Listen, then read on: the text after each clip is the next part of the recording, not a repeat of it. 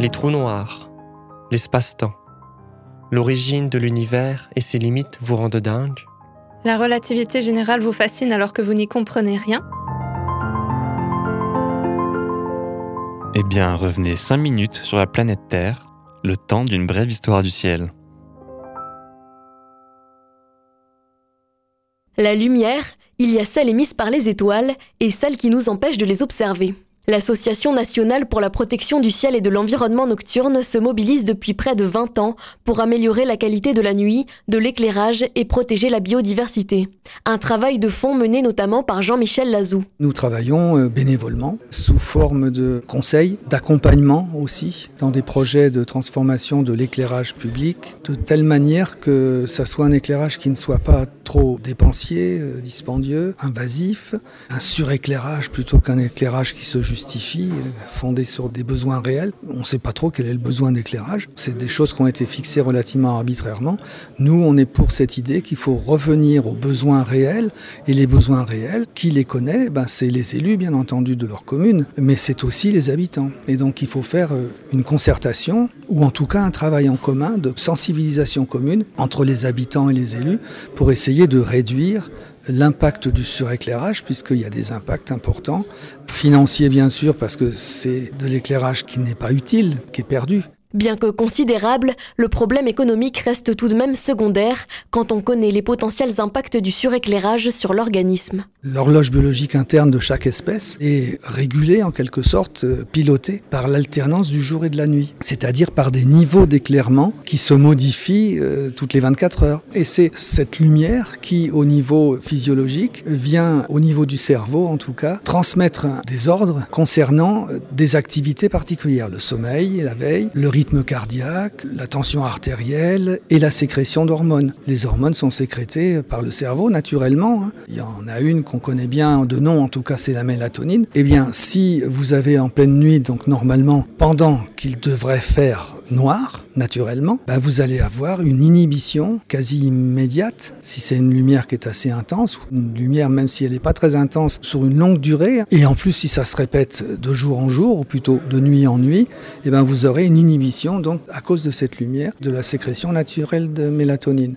L'homme n'est pas le seul à en pâtir, toute vie ayant des besoins différents en lumière, le suréclairage peut également perturber le bon développement de la faune et de la flore. Ça vaut aussi pour les plantes, ça vaut aussi pour les animaux. il y a une horloge interne qui fonctionne à partir de la sensibilité aux différents niveaux d'éclairement pendant le cycle de 24 heures. La biodiversité, si elle s'effondre, c'est bien sûr parce que l'habitat naturel est de plus en plus euh, négligé, mais il faut rajouter, il ne faut pas oublier, et on n'oublie plus maintenant, la lumière. La lumière joue un rôle, c'est une source de nuisance, oui, mais aussi de pollution, c'est-à-dire quelque chose qui touche les écosystèmes et qui a des effets pas seulement à court terme, mais à moyen terme. Une nuisance, ben vous allumez la lumière, bon ça fait de la lumière, si elle est trop éblouissante, vous l'éteignez, la nuisance elle stoppe, elle s'arrête. Si vous avez un éclairage toute la nuit, même s'il n'est pas le plus puissant du monde, néanmoins il est quand même suffisant pour que ça se répète, ça s'accumule en quelque sorte, et puis ça perturbe euh, à plus long terme. Et ça perturbe aussi bien les oiseaux, les animaux, que nous, notre qualité de sommeil. Attention, un minimum d'éclairage est essentiel à certaines activités et à la sécurité, dans les zones de circulation notamment. Cependant, d'après Jean-Michel Lazou, il est dans plusieurs cas de figure excessif. Les principales sources de pollution lumineuse, c'est d'abord l'éclairage public. Il y a 11 millions de points d'éclairage public en France, c'est-à-dire quasiment un lampadaire pour 6. Hein. Il y a 3,5 millions d'enseignes et de publicités lumineuses qui contribuent et qui majorent la pollution de l'éclairage public. C'est une source de dépenses tout à fait inutile, en tout cas pas justifiée. D'autres sources, c'est les commerces, les zones commerciales, les zones artisanales. Donc de depuis euh, un an et demi, deux ans presque, un arrêté euh, a été pris par le gouvernement qui euh, maintenant réglemente véritablement sur les caractéristiques de l'éclairage et sur les usages, c'est-à-dire aussi leur temporalité. Donc ça, c'est des choses importantes qui sont arrivées très récemment et qui semblent être appliquées.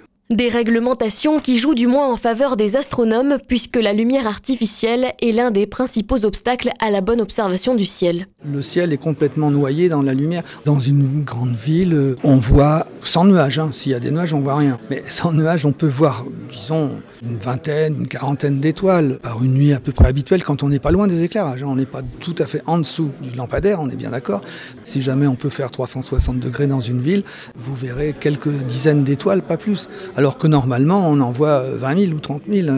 Et les instruments d'astronomie n'ont pas du tout le pouvoir de transpercer ni les nuages, ça on le savait, mais d'effacer la pollution lumineuse. Même si on met des filtres, ça n'enlève pas euh, toute la pollution, en tout cas la clarté naturelle de l'étoile, des amas globulaires, des galaxies, des nébuleuses, tout ça, vous ne la verrez pas. Alors en attendant de pouvoir transpercer les nuages, profitez des nuits dégagées pour observer des lumières qui, elles, nous viennent de très très loin, et à bientôt pour une nouvelle histoire du ciel.